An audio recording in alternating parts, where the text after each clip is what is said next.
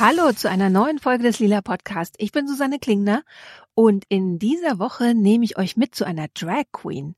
Ich habe Vivian Villen. In unserem Gespräch werde ich ihren Namen übrigens konsequent falsch aussprechen, weil ich dachte, er würde französisch gesprochen. Ich habe also Vivian Villen für eine andere Geschichte kennengelernt und sie mit einem Fotografen besucht. Aber weil man selten die Chance hat, eine Drag Queen auszufragen, habe ich gleich das Aufnahmegerät mitgenommen und wir haben ausführlich gesprochen. Und zwar, während sie sich auf einen Auftritt vorbereitet hat. Deswegen hört man zwischendurch auch immer mal wieder Dinge klappern. Stifte, Pinsel, Kämme oder auch Vivians Katze maunzen oder den Fotografen klappern. Also, jetzt geht's los. Viel Spaß.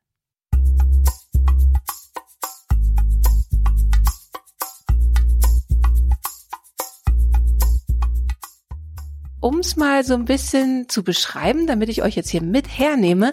Ähm, wir sitzen im Wohnzimmer und hier ist eine wunderschöne blaue Couch und ganz tolle goldblaue Tapete.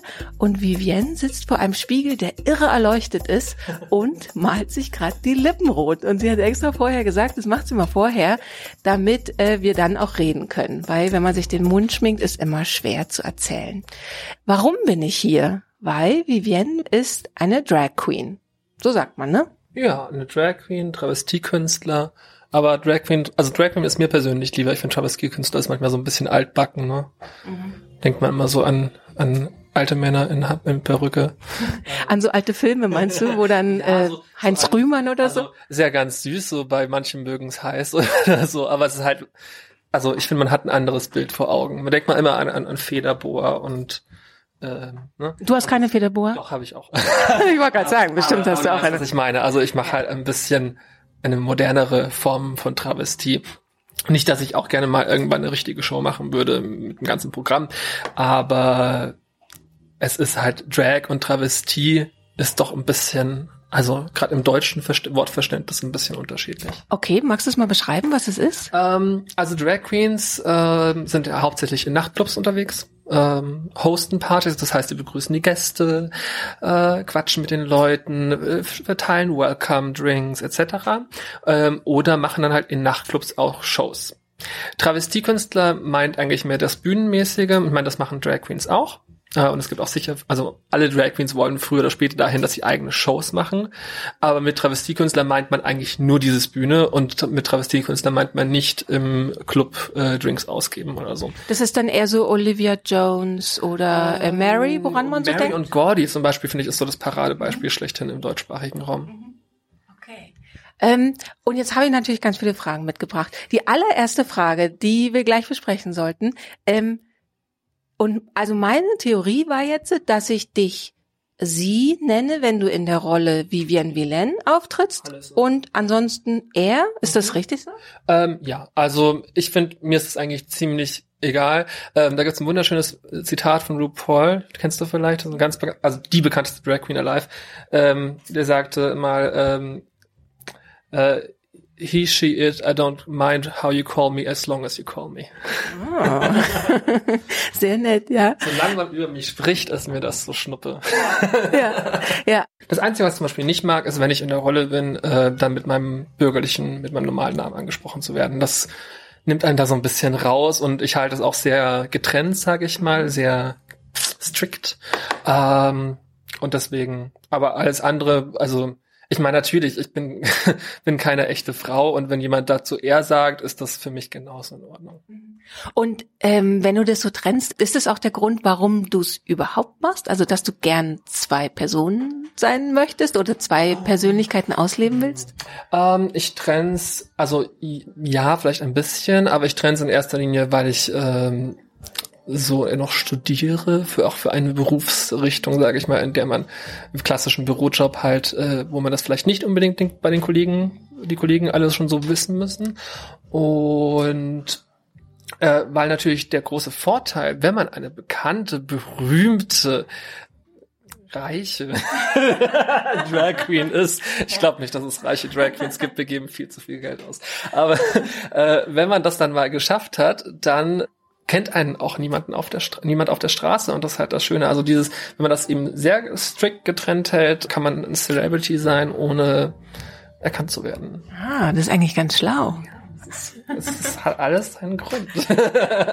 und als ich jetzt hierher gekommen bin und wir Hallo gesagt haben, also du kamst mir entgegen, ich beschreibe dich mal ein bisschen. Du hast ähm, die Haare schon abgeklebt, sagt man das so? Genau, ich habe ein äh, Perückennetz drauf, eine Wig Cap, sagt man auch so neudeutsch gerne. Dann Make-up und die Augen sind ganz dramatisch geschminkt, also schwarz und gold.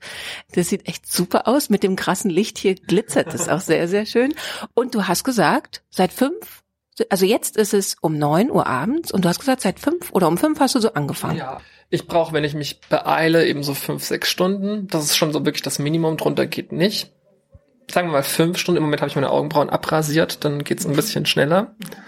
Ähm, wenn man das sehr häufig macht, ist das, nimmt einem das doch sehr viel, gibt einem das sehr viel Zeit. Vorsicht, der beißt. Hier ist eine schwarze Katze, die versucht gerade mit dem Fotografen zu schmusen oder zu kämpfen. Man weiß es nicht genau. Und ja, und wenn man eben die Augenbrauen gerade nicht, äh, wenn man die dran hat, dauert es dann doch so eine Stunde allein schon die Augenbrauen abzudenken. Also eine halbe, dreiviertel Stunde. Und die Zeit spart man sich dann halt. Und vor allen Dingen sieht es auf Fotos auch. Ab jetzt, komm, verschwind. Äh, auf Fotos auch viel äh, schöner aus, mhm. weil man halt auf diese Struktur gar nicht sieht. Ich meine, ich bin da relativ gut darin, die abzudecken und so, dass man die nicht so durchsieht. Ja. Wo waren wir eigentlich gerade? Ähm, es geht gerade so ums, ja, ist total okay. ähm, es geht gerade so ein bisschen ums Schminken und was ich mich natürlich frage, hat sich das im Lauf der Zeit gesteigert? Also hast du am Anfang zum Beispiel einfach nur ein bisschen mit Lippenstift rumgespielt oder mit Rouge und dann wurde das immer mehr? Oder war da irgendwie so ein Punkt in deinem Leben, wo du gesagt hast, das willst du jetzt ausprobieren und dann bist du aber auch gleich in die Vollen gegangen und hast eben gleich fünf Stunden Minimum dich da hingesetzt und geschminkt? Ähm, also ich denke nicht, dass ich mich von Anfang an immer fünf Stunden Minimum hingesetzt habe, aber genau das Zweitere ist es eben. Ich habe als Teenager war ich schon sehr so in der Gothic-Szene und habe da auch natürlich total viel mit Make-up experimentiert und äh, habe da auch schon RuPaul und Mary von Mary und Gordy entdeckt und fand das alles total cool. Und eigentlich war es eigentlich schon so als Teenager für mich beschlossen, das möchte ich mal, das möchte ich schaffen, das ist mein großes, großes Ziel.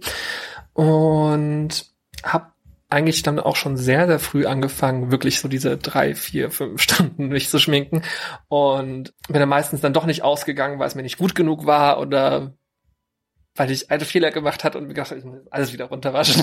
Aber der Grund nicht auszugehen war immer, dass du unzufrieden mit Make-up ja, warst, ja. nie Angst irgendwie, dass komische Blicke kommen ähm, oder so? Nee, ich bin ja damals eben so in der, der Gothic-Szene ausgegangen und die sind, sage ich mal, auch sehr äh, liberal und offen für sowas. Also da ist auch, ich sag auch, dass diese Geschlechtersache äh, da können kommen Männer in Röcken und, und Frauen in, in Uniform. Also das ist da alles sehr äh, fließend, sage ich mal. Und deswegen habe ich da eigentlich nie Bedenken gehabt. Und sonst bin ich natürlich dann halt auch als Teenager schon irgendwie in der Münchner Gay-Szene ausgegangen. Mhm. Und da hat man ja auch weniger Probleme. Das heißt, es war dann relativ niedrigschwellig für dich, da loszulegen. Ja, auf jeden Fall. Also das war eigentlich immer mein, mein Traum und das, ich habe da eigentlich ziemlich, also wirklich schon mit 16, 17 angefangen, eben volle Kanne Make-up auszuprobieren. Ich meine, das ist so gerade die Zeit, wo wo es, wo YouTube gefühlt erfunden wurde wahrscheinlich 2006, 2007. Gab es da schon Internet? Ich glaube schon. Ja. ich bin 98 das erste Mal im Internet. Das war im Studium. Da gab es einen Keller und zwar so ein äh, Internetkeller oder wie hieß der, Computerkeller. Und da haben wir noch äh, die allerersten E-Mails per MS-DOS uns verschickt, wo man jetzt sich echt an den Kopf greift und so, wenn man sich eingewählt hat, hat man immer dieses Piepsen und so gehabt. Also ja, 98 war das bei mir so. Ähm, und das heißt eigentlich, der größere Schritt oder eben sich so ein bisschen zu verwandeln, war bei dir so der Schritt in die Goth-Szene? Also ich sage mal so, wie die meisten schwulen Jungs war ich auf der Schule immer totaler Außenseiter. Und das war einfach so ein guter Ausweg für mich. Ja, eine, eine Möglichkeit äh, eine, zu sagen, ich bin anders und ich, ich, ich stehe dazu. Ne? Und das gab es halt in meiner Schule auch relativ viel und das hat mich angesprochen. Und das war so der erste Schritt dazu, ja. Ja. Und waren die Reaktionen nochmal, zum Beispiel jetzt bei deinen Eltern oder ich sag mal bei bürgerlichen Menschen, also außerhalb deiner ähm, Goth-Bubble, waren die noch mal anders, dass du eben dich als das andere Geschlecht dann dargestellt hast? Also weil das hat ja schon viele Vorurteile. Also so ein Geschlechter ist ja schon so ein Thema, was sehr besetzt ist. Also dann, was ist eine richtige Frau, was ist ein richtiger Mann? Und es sind ja so endlos Diskussionen. Und ich kann mir vorstellen, dass du da auch nochmal eigene Erfahrungen so damit gemacht hast. Ja, auf jeden Fall. Ähm, das war, also ich hab, war zum Beispiel ewig lange bei meinen Eltern gar nicht, also geoutet schon, aber nicht eben als, als Drag Queen. Äh, meine Mutter hat es relativ früh schon mitbekommen und da, die war auch schon immer so, also die hat, fand das immer toll, aber die war auch immer hin und her gerissen zwischen, das sieht toll aus, aber ich verstehe das nicht und es irritiert mich. Und das ist so eine Reaktion, die man, ich sag mal, von, von bürgerlichen, von normal, äh, normalos quasi ganz häufig bekommt, wo einfach noch viel Aufklärungsarbeit gemacht werden muss. Und ich denke, ich finde aber jetzt so in den letzten Jahren hat sich da sehr, sehr viel getan vom Verständnis dafür. Nicht zuletzt vielleicht auch wegen der Homo-Ehe. Aber ja, also zum Beispiel bei meinem Vater, meinem, also der wusste das zwar, aber dem habe ich jetzt gerade erst zu Ostern einmal reinen Tisch gemacht und gesagt, ich mache das. Und das war eigentlich schon immer mein roter Farbenleben im Leben und deswegen studiere ich jetzt auch, weil ich nur so einen Notnagel noch möchte, um nebenher Geld verdienen zu können und nicht ganz davon abhängig sein zu müssen, was ich auch jetzt noch gar nicht könnte. Aber ja, davor ich habe das immer mal, mal klar, der hat hier, wenn er bei mir zu, zu Besuch war oder irgendwas in der Wohnung vorbeigebracht hat, immer mal irgendwelche hochhackigen Schuhe rumliegen sehen oder Perücken und sich seinen Teil gedacht. Aber es war immer sehr, sehr schwierig. Also generell, das Verhältnis zu meinem Vater war in dem Bereich immer wesentlich schwieriger, weil er auch so ein total in sich gekehrter Mensch ist. Also sehr, sehr schweigsam, sage ich mal. Und ja, also sonst ich habe äh, als hab Visagist gelernt, als Make-up-Artist, lange Jahre im Einzelhandel gearbeitet und habe ansonsten nie so ein Umfeld gehabt, wo ich es mit Leuten Kontakt hätte, wo es ein Problem ist. Mhm. Ähm, deswegen es ist eigentlich die einzige Erfahrung, die ich dazu sagen kann. Ähm, sonst.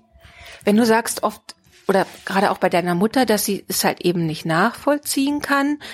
Wie erklärst du normalerweise, dass das dein Ding ist? Also kannst du so erklären, was die Faszination für dich ist? Oh, das ist Nein, ich kann es nicht erklären. Also es ist total schwierig. Also ich, ich kann erklären, wie sehr es mich ausmacht, wie, wie wichtig mir das ist. Mm, und kann damit schon so ein bisschen nahebringen, also weil jeder Mensch hat ja irgendwo so eine Leidenschaft und nahebringen, wie, wie wichtig mir das ist. Und ich finde, das ist aber auch mal ganz schwierig, denn äh, sorry, kleinen Moment. Äh, das können in erster Linie auch Leute äh, nachvollziehen, die selbst irgendwie eine Art künstlerisch tätig sind mhm. und halt verstehen können, was für ein Drive hinter so einem hinter so einer Leidenschaft steckt. Und ich meine, das kann ja auch nicht unbedingt jeder normal, Normalsterbliche nachvollziehen, weil nicht jeder hat so ein Hobby, was so sein All und alles ist. Aber das ist immer so der Ansatzpunkt, wo ich das Leuten am ehesten noch erklären kann, ähm, dass ja, das ist jede freie Minute denke ich darüber nach und wenn ich nachts nicht einschlafen kann und mich im Bett wälze, dann ist das, weil ich äh, das nächste Outfit im Kopf habe oder das nächste Kleid, das ich nähen möchte und überhaupt nicht begabt bin beim Zeichnen. Das heißt, ich kann Modeskizzen nur schon keine Chance. Ähm, das, und deswegen das dann ewig in meinem Kopf rumort, bis es dann mal endlich gemacht ist. und ja, das ist, was mich ausmacht, was schon immer mein Wunsch war und äh, mein Ziel ist und was mir im Leben Halt gibt. Mhm. Und ich glaube, das ist so ein Punkt, den viele Menschen nachvollziehen können, doch irgendwo. Und war da bei dir immer so eine Faszination für das Weibliche? Also du bist ja ein Mann, dass du so Frauen auf eine bestimmte Art angeguckt hast und gesagt hast, ich will auch so aussehen? Oder sind dann eher die Drag-Künstler dann das gewesen, was dich fasziniert haben? Ja, ja, also Frauen weniger, äh, schon eher Travestiekünstler. Also mich, mich fasziniert immer so ein stilisiertes Bild der Frau. Also dieses was in Deutschland ja leider, und ich meine, das ist klar für, für einen feministischen Blog äh, ein interessantes Thema, aber was ich total schade finde, ist, dass deutsche Frauen alle sehr wenig optisch aus sich machen. Ne? Also wenn man jetzt nach südlichen Länder fährt, haben, sind Frauen ja viel aufgetagelter und tragen auch im Alltag High Heels und nicht nur einmal, wenn sie mal ins Theater gehen. Und dieses stilisierte Frauenbild, was eigentlich so in den Köpfen der Gesellschaft schwebt, das ist eigentlich immer so was, was mich total fasziniert hat. Ähm, Auch noch nachdem du das erste Mal in Stöckelschuhen gelaufen bist? Ja, absolut. Also es geht ja nicht nur um die Stöckelschuhe. Also zum Beispiel mein, mein absolut Nummer eins Vorbild, mein, mein Traum, jemand, irgendwann mal diesen Look hinzubekommen, so, so extrem zu sein, ist Jessica Rabbit aus ja. Who Framed Roger Rabbit. Und wenn man das jetzt, also wenn man die jetzt nicht kennt, das ist ein Comic und normale Spielfilm gemixt. Mhm. Und Jessica Rabbit ist ja quasi so die Bösewichtin aus dem Film. Ähm, ist mit Roger Rabbit verheiratet und ist so eine, auch so eine Bühnenkünstlerin, Varieté-Künstlerin und hat eben einfach unglaubliche Kurven, so eine totale äh, Stundenglas-Sanduhren-Silhouette. Ähm, gigantische, riesige äh, Brüste und also einfach so eine unglaubliche geschwungene Silhouette und riesiges Make-up und dieses, also das ist eigentlich so immer mein mein mein äh, Inspiration gewesen bei Drag. Mhm. So dieses Übersteig, also jeden einzelnen Punkt, die man von so einem weiblichen Modebild äh, hat, total bis ins allerkrasseste Extrem zu steigern. Aber das ist dann, also tatsächlich stelle ich mir vor, dass es angenehmer ist, das halt eben als Kunst dann zu betreiben, als wenn ich mir vorstelle, als Frau das im Alltag machen zu müssen. Auf jeden Fall. Also ich denke, es ist beides, es gehört zu beiden sehr viel Mut. Ich finde, es gibt ja immer so zwei, wenn man es auch aus so einer feministischen Sicht das sieht, es gibt ja immer zwei Blickwinkel. Man kann entweder sagen, das drängt uns die Gesellschaft auf und Behaar verbrennen und wir sind dagegen. Oder man kann auch sagen, ich bin eine starke Frau und ich trage roten Lippenstift und ich trage jeden Tag High Heels und jeden Tag äh, Strapsstrümpfe. Also ich, bin, ich, ich, mach, ich, ich mach aus mir was, weil ich weiß, ich bin geil und ich erreiche was. Und wenn das Leute einschüchtert, habe ich damit kein Problem. Und das finde ich zum Beispiel ein total äh, mutiges, mutiges Statement, was zum Beispiel hier in Deutschland halt total wenig Frauen machen. Und klar hat man es da als Travestiekünstler einfacher, weil nach so fünf, sechs Stunden kann man aus den High Heels steigen und die Brüste ablegen. ja, hat auch seinen Teil, ja. Also, das ist immer fürchte. Also, immer so ein, also, ich glaube. Sind die, die schwer? Die sind ziemlich schwer. Also, ich habe hier so, ne, das ist so, so ein Umhängen, so ein Latexteil. Und in Vanessa gibt es ja unglaublich viele Möglichkeiten, wie man das machen kann. Aber diese Latex-Dinger sind ziemlich, ziemlich schwer. Mhm.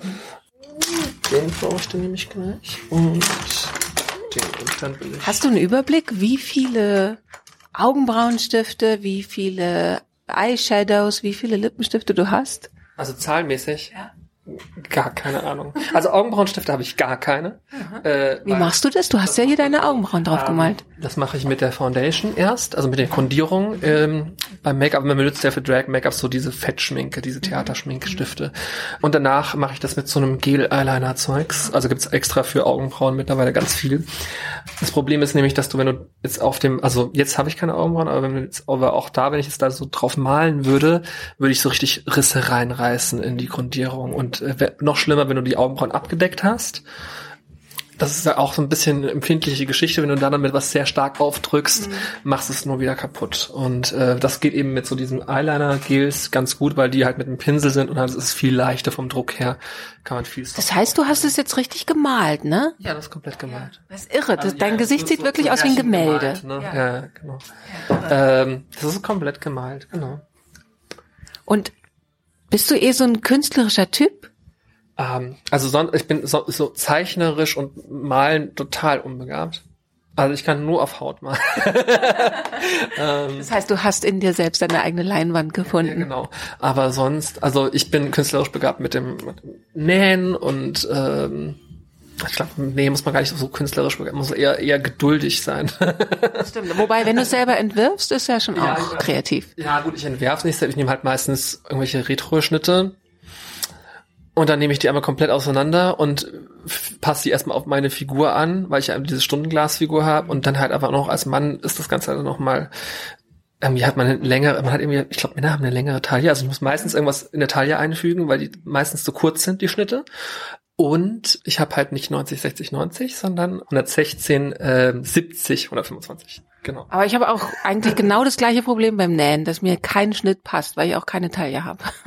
Also das Problem kennst ja nicht nur du, sondern auch viele Frauen, dass die Schnitte ja immer sehr standardisiert sind, dass es so die Standardfrauenfigur oder die Vorstellung einer Standardfrauenfigur gibt. Also ich habe immer so eine ganze Papierrolle, wo ich das Schnittmuster auseinanderlegt und dann mit, mit Bastel, schön mit Bastel, mit Klebestift äh, das wieder zusammenfüge und dazwischen so Bänder ein, einklebe. Wie viel Zeit geht da eigentlich drauf? Also wenn du einen Auftritt hast, dann ist eigentlich ab nachmittags, ne, gehen die Vorbereitungen los. Ähm, heute Nacht um eins ist dein Auftritt genau. und wenn du sagst, ab fünf sitzt du dann eigentlich spätestens. Also jetzt gut, heute sitze ich ab fünf, weil wir uns jetzt noch getroffen haben. Sonst fange ich, fange ich so spätestens um sieben an. Also ich meine, ich habe auch schon mal um neun angefangen, aber das ist dann wirklich richtig, richtig Stress. Und dann komme ich auch immer so gefühlt fünf Minuten, bevor ich auftreten soll, überhaupt erst an. Aber ja, so fünf, sechs, sieben Stunden muss man schon einplanen. Und wenn du dann eben noch nähst und so und dann vielleicht auch noch die ganzen Kosmetiksachen shoppen und so, also so, du hast ja auch gesagt, du denkst eigentlich immer daran, ja, also das ist so deine Leidenschaft, die einfach immer da ist. Welchen Teil deines Alltags nimmt es so ein? Wie viel? Das, das ist eine total schwierige Frage. Ähm, 50, 60, 70 Prozent. Also auf jeden Fall mehr, mehr als 50, 60, 70 Prozent sowas. Ich meine, das Nähen ist ja immer so eine, also ich weiß nicht, wenn du auch nicht, das ist immer so eine Abschnittssache, ist immer so Projektarbeiten, mhm. sage ich mal. Dann hat man danach mal wieder, wieder genug und äh, stellt die Nähmaschine wieder ganz hinten an den Schrank für ein paar, für eine gewisse Zeit. Aber das Nähen ist auch immer total aufwendig. Also bis dann ein Kostüm fertig ist. Meistens hat man dann immer schon so einen Zeitplan, wann man das, für wann man das anziehen möchte. Und das wird dann meistens immer ganz eng, dass das noch rausgeht. Und dann zum Schluss, äh, die letzten drei Tage und Nächte arbeitet man einfach durch. immer schon so, so kurz, so zwischen diesem, zwischen diesem Lachen und Weinen, so, so dieses Verzweifelte. ja. Ähm, ja, und dann ist man am, am Veranstaltungstag selbst total bemüdet was man aber Gott sei Dank nicht sieht, dank, dank drei Tonnen Make-up. Ja, aber Und es ist, es ist sehr aufwendig. Wenn wir dann bei dem Auftritt sind, wie fühlt sich das für dich an? Also ähm, kannst du das mit irgendwas vergleichen? Also zum Beispiel, wenn du im Studium eine gute Arbeit geschrieben hast, ist das das gleiche Glücksgefühl, wie wenn du nach dem Auftritt einen Applaus bekommst? Oder also was gibt dir das dann da so aufzutreten? Ähm, das ist noch ein viel krasseres Glücksgefühl als irgendwie eine gute Note oder so, finde ich. Also es ist nicht vergleichbar mit so alltäglichen Glücksgefühlen, finde ich. Es ist, es gibt ein unglaublich viel. Ich meine, klar, der Applaus ist schön, was einem noch viel mehr gibt, ist eigentlich, wenn Leute dann auf einen zukommen und einem erzählen.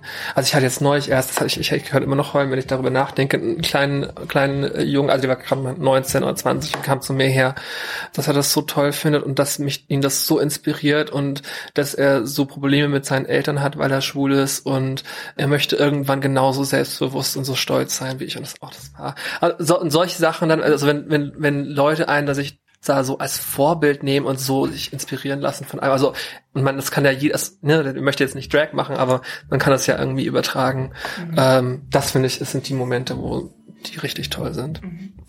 Weil du es gerade erwähnst, also dass dann auch der junge Mann zu dir kam und der eben auch schwul ist und Probleme mit seinem Umfeld hat, ist Drag eigentlich ausschließlich was in der schwulen Szene oder gibt's auch heterosexuelle Drag Queens? Ähm, es gibt definitiv auch heterosexuelle ähm, Drag Queens und Travestiekünstler. Also es gibt sogar einige. Es gibt ja auch total viele Comedians, die regelmäßig dann irgendwie in Drag oder in, in Travest als, als in der Frauenrolle eben ihre Sketches drehen. Und also zum Beispiel ein ganz prominentes Beispiel als Travestiekünstler, den man wahrscheinlich doch mal schon mal von gehört hat, Lilo Wanders, ist verheiratet, hat zwei Kinder. Also es gibt's schon. Es ist natürlich selten, aber es gibt's auf jeden Fall. Ich finde generell Drag ist ja nicht unbedingt nur das, was man auf der Bühne macht, sondern man äh, schlüpft im Leben ja immer in ganz viele Rollen. Also man, Drag macht man auch, wenn man eben in der Arbeit ist und sich auf eine bestimmte Art und Weise gibt und mhm. äh, eine bestimmte Rolle spielt und die gleiche Rolle, wenn man wenn man an der Arbeit ist, dann spielt man eben den Vorgesetzten oder den, den Untergebenen und bei der Familie spielt man das Kind und also ich denke, dass Drag ist sehr, wir alle machen irgendwie Drag. Wir sind wir sind nackt geboren und den Rest unseres Lebens verstellen wir uns, um unseren Mitmenschen, ein, unserem Umfeld ein bestimmtes Bild von uns zu vermitteln. Mhm. Na, der Unterschied ist dann ja so ein bisschen, dass das Bild, was du zum Beispiel heute Abend auf der Bühne zeigen willst, äh, wirst, ja nichts ist, was von dir erwartet wird. Ne? Also so genau. tatsächlich finde ich den Gedanken sehr interessant zu sagen, eigentlich ist alles Drag, weil in der Arbeit ziehe ich mich halt auf eine bestimmte Art an. Also Männer ziehen jeden Tag dann vielleicht einen Anzug an oder manche Frauen ziehen dann ein Kostümchen an. Und das macht man ja, weil es entweder so ein Dresscode gibt oder weil man denkt, damit wirkt man seriöser oder so. Und dein Drag ist ja aber ähm, tatsächlich etwas, was von dir herauskommt und wahrscheinlich eher dann mal Verwirrung provoziert oder so. Also weil es unerwartet ist, oder? Auf jeden Fall ist es unerwartet und was du gerade vorhin gesagt hast, ich finde, es ist vor allen Dingen ist eine bewusste Entscheidung. Das ist der Unterschied. Also ich überlege viel mehr kognitiv, ich möchte dieses und jenes Bild erzielen, als man das sonst im Leben eben bei diesen Alltagsrollen macht. Es ist, klingt ja dann auch so, als ob das wahrscheinlich relativ empowernd ist, oder? Weil man eben selber sich dafür entscheidet, wie will ich jetzt gesehen werden? Vorhin hast du auch gesagt, als wir, da haben wir über Yoga geredet, ganz kurz in der Pause. Und dann hast du gesagt, man lernt so von außen auf seinen Körper zu schauen, ne? Und das ist ja dann ganz stark. Das hat man ganz stark bei Drag, auch dass man lernt von sich auf, auf, auf außen, von außen auf sich zu schauen. Aber ich denke, das ist was alle Leute, die irgendwie eine Art von darstellender Kunst machen, in ihrem Werdegang irgendwo lernen, sich eben von außen zu betrachten, sich selbst sehr selbstkritisch zu sein, äh, oft manchmal ein bisschen zu sehr. Und also ich meine, das hat eine, eine Ballerina hat das genauso, dass sie eben von außen sagt, okay, das war gut, aber es war noch nicht gut genug. Und, und das geht mir eigentlich immer so. Also ich habe manchmal, äh, ich finde, man muss immer so ein bisschen Spaß bei seinen künstlerischen Aktionen haben, denn manchmal mache ich mir damit meinen eigenen Spaß an der Sache kaputt, dass ich so unzufrieden manchmal einfach mit mir selbst bin, obwohl ich doch schon recht gut bin, sage ich mal, dass man sich da so reinsteigert und so das so sehr einen einnimmt, dass man dann ganz vergisst, äh, das eigentlich zu genießen. Das ist so das eigentlich das einzig Unschöne beim Drag, also dieser. Das hast du wahrscheinlich mit sehr vielen Frauen gemeinsam. Also, dass du perfektionistisch bist und dann tendenziell unzufrieden. Also das kenne ich von sehr vielen Frauen, die halt eben sagen, zum einen, ich fühle von außen, dass äh, mir ein bestimmtes Bild abverlangt wird, also erwartet wird, dass ich äh, auf eine bestimmte Art aussehe oder mich auch verhalte und dass man dem eigentlich nie genügen kann. Und obwohl du es freiwillig gewählt hast, hast du dann denselben Druck. Aber ich denke, bei mir ist der Druck, also natürlich mit Sicherheit auch ein bisschen von außen, aber mehr mein eigener. Also, dass ich mir selbst ich möchte das und das. Ich, also wenn man selbst von sich so ein genaues Bild hat, wie man es möchte, wie man aussehen will oder wie man was man machen will, dann hat man ist man natürlich eigentlich nie zufrieden, solange man dieses Bild nicht erreicht hat und dieses Bild wächst natürlich auch mit einem. Und klar, mein mein 16-jähriges oder 17-jähriges Ich würde wenn ein Bild von meinem jetzigen Drag sehen würde, absolut begeistert sein. Und ich denke mir halt, na. da geht noch was. da geht noch okay. was. Und, und so ist es aber immer im Leben. Es geht immer noch was und es geht immer noch besser. Aber ich denke, das auch, das kann man total auf, allgemein aufs Leben übertragen. Man vergisst oft einfach über den Moment, den Moment zu genießen und glücklich zu sein mit dem, was man erreicht hat. Mhm. Und, aber das schöne, der schöne Unterschied im Vergleich jetzt zu, zu Frauen, die diesen Druck von der Gesellschaft verspüren, ist bei Drag, dass man ja trotzdem ein Mann ist und dass man sehr, das auch einfach sehr ablegen kann und das Ganze sehr lustig nehmen kann. Also klar, es ist irgendwie eine sehr ernste Sache, wenn es darum geht, was möchte ich erreichen und so weiter. Andererseits ist Drag, ich meine, ich sehe aus wie ein verdammter Clown, ja.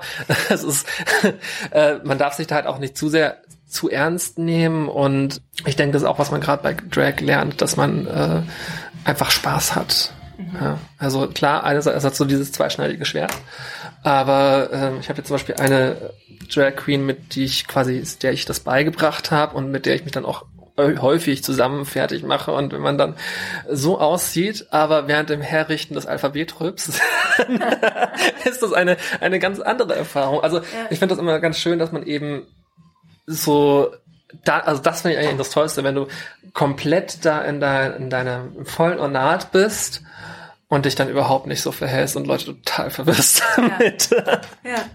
Also ja, man hat da viel mehr Spaß daran dann ja. in, in, dem Sinne. Also man hat halt, klar, es gibt so diese Zwänge und diese Sachen, die man sich aber selbst auferlegt hat. Ich finde, das ist, glaube ich, der entscheidende Unterschied, dass man nicht sagt, ich muss das, weil die das wollen, sondern ich mache das, weil ich das will. Mhm. Was sich jeder irgendwie von Drag so ein bisschen mitnehmen kann, ist, äh, klar, man, wir schlüpfen alle in diese Rollen, aber bewusst in so eine Rolle zu schlüpfen. Zu sagen, ich gehe heute ins Büro, ich habe äh, mein Jahresgespräch mit meinem Vorgesetzten, ich ziehe das an, ich trage diese Lippenstift oder diese Krawatte oder ne, diese Manschettenknöpfe und sich ganz bewusst zu machen, wie man, äh, in welche Rolle man schlüpft mhm. und wie man sich gibt. Dann oft machen wir das mal irgendwie unbewusst, also man denkt schon darüber nach, aber zu sagen, ich bin heute ja die, die total selbstbewusste Frau, die sich nichts gefallen lässt, die sehr strikt und streng verhandelt und äh, ihre Ziele erreichen möchte. Und ich glaube, das kann man sich, das kann sich jeder Mensch äh, daraus nehmen, sich bewusst in so eine Rolle zu geben.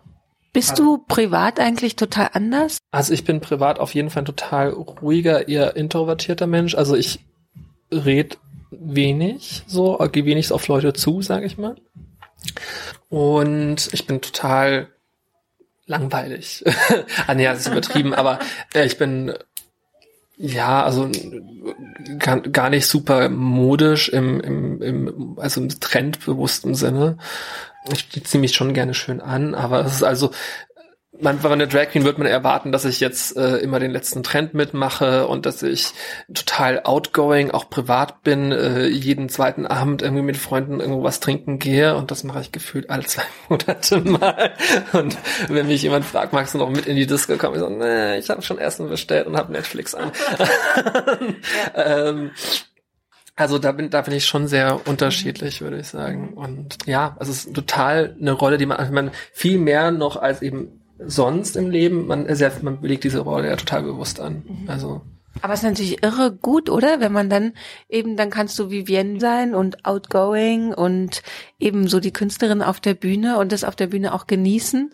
Wenn du ja sagst, du gehst sonst nicht auf Leute zu, stellt man sich ja vor, dass es der totale Horror für dich sein müsste, dann so auf so einer Bühne zu stehen. Nee, aber das ist gerade irgendwie so, ich glaube, das ist einfach so der Ausgleich. Also ich denke auch deswegen, werde ich eigentlich, je mehr Drag ich mache oder je, also je mehr ich gebucht werde, desto ruhiger und äh, in mich ruhender werde ich noch im Privatleben, äh, weil das irgendwie so, so, so eine bipolare Geschichte ist. Also man hat halt so diese zwei Persönlichkeiten. Also ich denke, das klingt jetzt schon fast so ein bisschen schizophren, aber du weißt, was ich meine. Ja. Ne? Also ja, man äh, gleicht das eben so ein bisschen aus. Ja. Und Nochmal so zu diesem Frauenbild, ja. Also, weil tatsächlich hast du ja gerade schon so erzählt, es geht gar nicht so darum, jetzt eine Frau darzustellen, sondern schon eher so ein überzeichnetes Bild von einer Frau, also was ja so nicht existiert, hat trotzdem vielleicht dieses ganze Spielen mit ja doch irgendwie einer Art von Weiblichkeit deinen Blick auf Frauen oder deinen Blick auf Weiblichkeit verändert?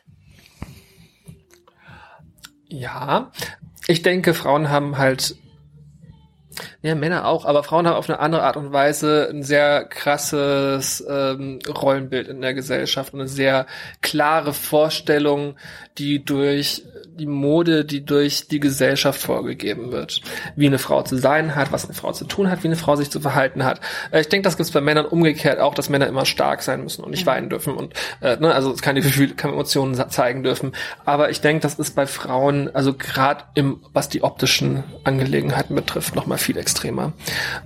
Drag ist halt auch einfach, also du sagst, man, man hat so übersteigert das Frauenbild und genau das ist eigentlich, wenn man so Drag Queen googelt oder das so ein bisschen so ein paar Begriffsdefinitionen dazu durchliest und ich sage das immer ganz gerne so, Drag ist eine Karikatur des äh, Frauenbilds der jeweiligen Gesellschaft oder der jeweiligen äh, Epoche, in der man lebt. Also man stellt eine Karikatur von dem dar, dieses übersteigerte, wie Frauen zu sein haben und wie Frauen dargestellt werden. Also ja, Drag ist eine Karikatur einer Frau und keine echte Frau. Also natürlich, es gibt auch Drag Queens, die sich sehr feminin, sehr echt weiblich geben, aber meistens, es geht immer so um dieses Übersteigerte, weil wie natürlich keine echte Frau aussehen würde.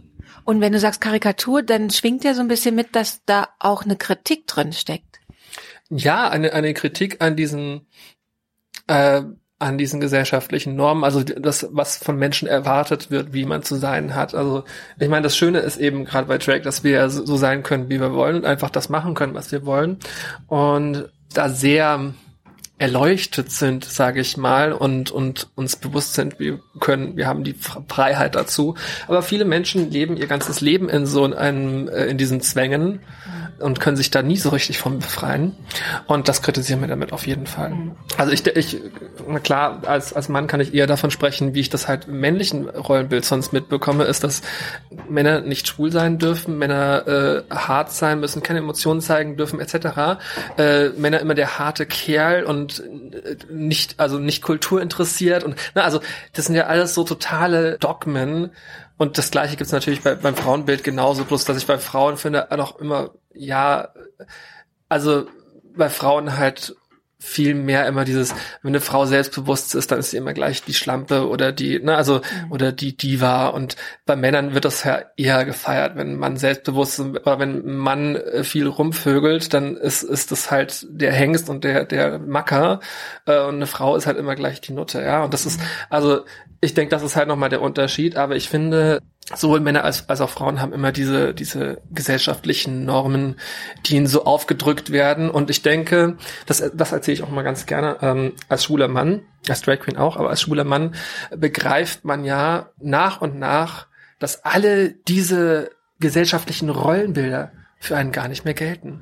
Also viele, viele Jungs outen sich ja immer erstmal als bi, weil man immer noch so daran festhält, aber irgendwann brauche ich ein Haus, Hof, Hund, Frau und Kinder. Äh, und irgend, und dann, das ist das, das Tropf, tröpfelt so nach und nach, fällt ein Groschen nach dem anderen.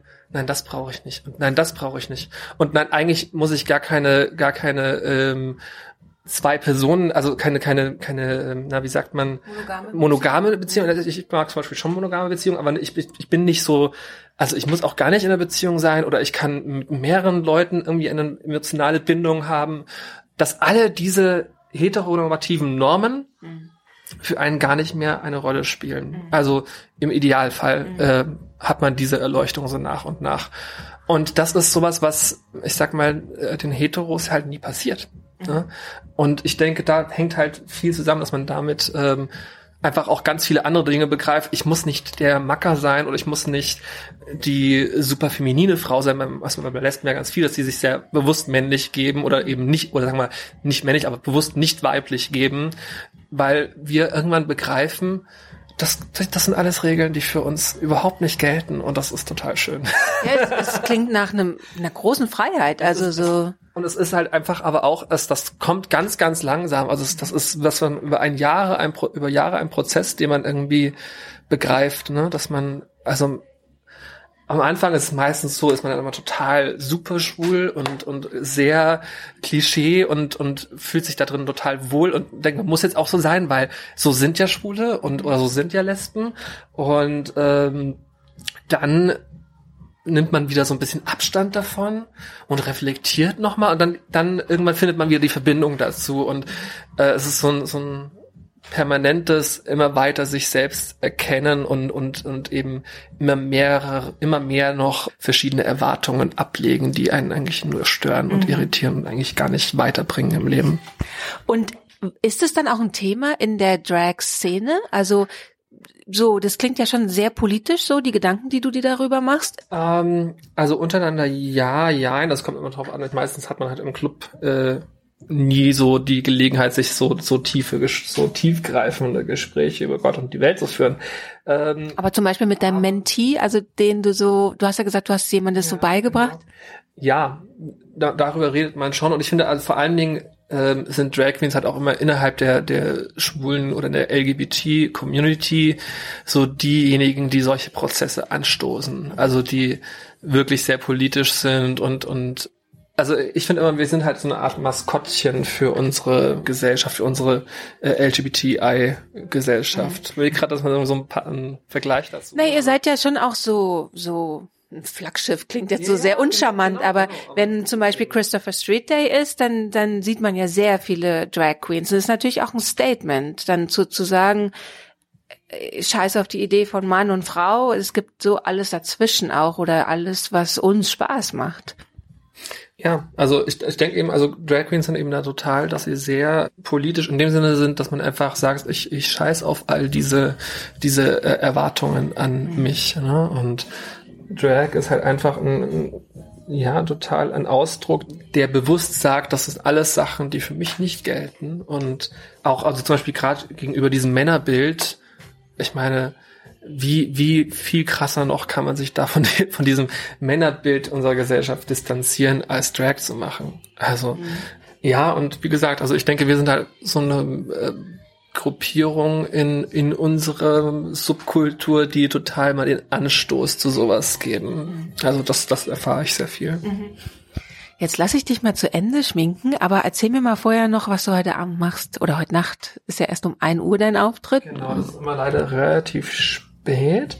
Das ist so eine, eine schwule Party, ähm, die halt immer mittwochs ist. Also normal haben die sonst ganz normalen Clubbetrieb und mittwochs haben sie immer eine, eine reine Gay-Party-Reihe. Und da ist halt immer so um ein Uhr nachts eine Drag Queen, die quasi so ein bisschen das ganze, die ganze Partylaune startet, indem sie eben eine Show bietet. Das ist meistens eben eine Nummer Playback, also ein, also meistens machen wir Play. Es gibt natürlich auch welche, die live singen, habe ich auch schon manchmal gemacht, aber für gewöhnlich ist es immer eben diese Playback-Hits-Nummern. Ähm, und heute Abend mache ich äh, Rhythm is a Dancer. Ich habe keine Ahnung, von wem das ist. Das ist so ein, so ein, so ein also Snap, ist, oder? 90er Jahre Snap? Snap, Snap, genau. Das ist so, so, so ein One-Hit-Wonder ja. irgendwie. Aber das mache ich heute, genau. Okay. Und äh, habe dazu jetzt eben schon so ein neues Kleid. Ja, hier hängt ein goldenes Kleid, was ich sehr gespannt bin, wird gleich noch angezogen. Und dann die blonde Perücke drauf. Und ähm, dann bist du komplett. Ja, vielen Dank für das Gespräch. Danke auch.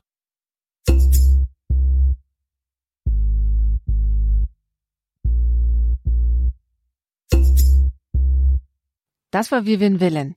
Ihr findet sie online unter vivianvillen.com. Die Webseite verlinken wir auch nochmal in den Show Notes. Was euch in der nächsten Woche erwartet, erzählt euch gleich Katrin. Ich verabschiede mich schon mal. Bis demnächst. Nächste Woche geht es bei uns um das Thema Pubertät und zwar vor allem Pubertät bei Mädchen, denn das ist ein Thema, das viele Frauen ja bis ins höhere Erwachsenenalter hinein beschäftigt. Also ich zumindest kenne unzählige, die mir erzählen, dass sie einen bestimmten Glaubenssatz von damals bis heute mit sich herumschleppen oder ein Trauma oder eine Verletzung.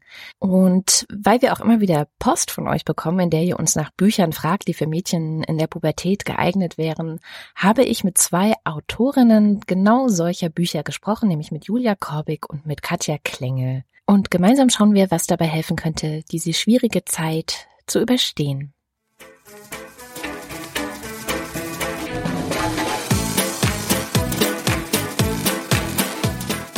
Der Lila Podcast ist eine Produktion von Haus 1. Alle bisherigen Episoden findet ihr unter www.lila-podcast.de und natürlich in eurem Podcatcher. Ihr könnt den Lila Podcast unterstützen per Steady oder Direktüberweisung. Alle Infos dazu ebenfalls auf unserer Webseite.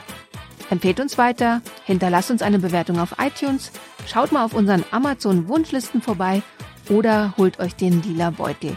Und wenn ihr Gedanken, Anmerkungen, Fragen zur aktuellen Folge habt, wie immer diskutieren wir in den Kommentaren unter dieser Sendung weiter, ebenfalls unter www.lila-podcast.de.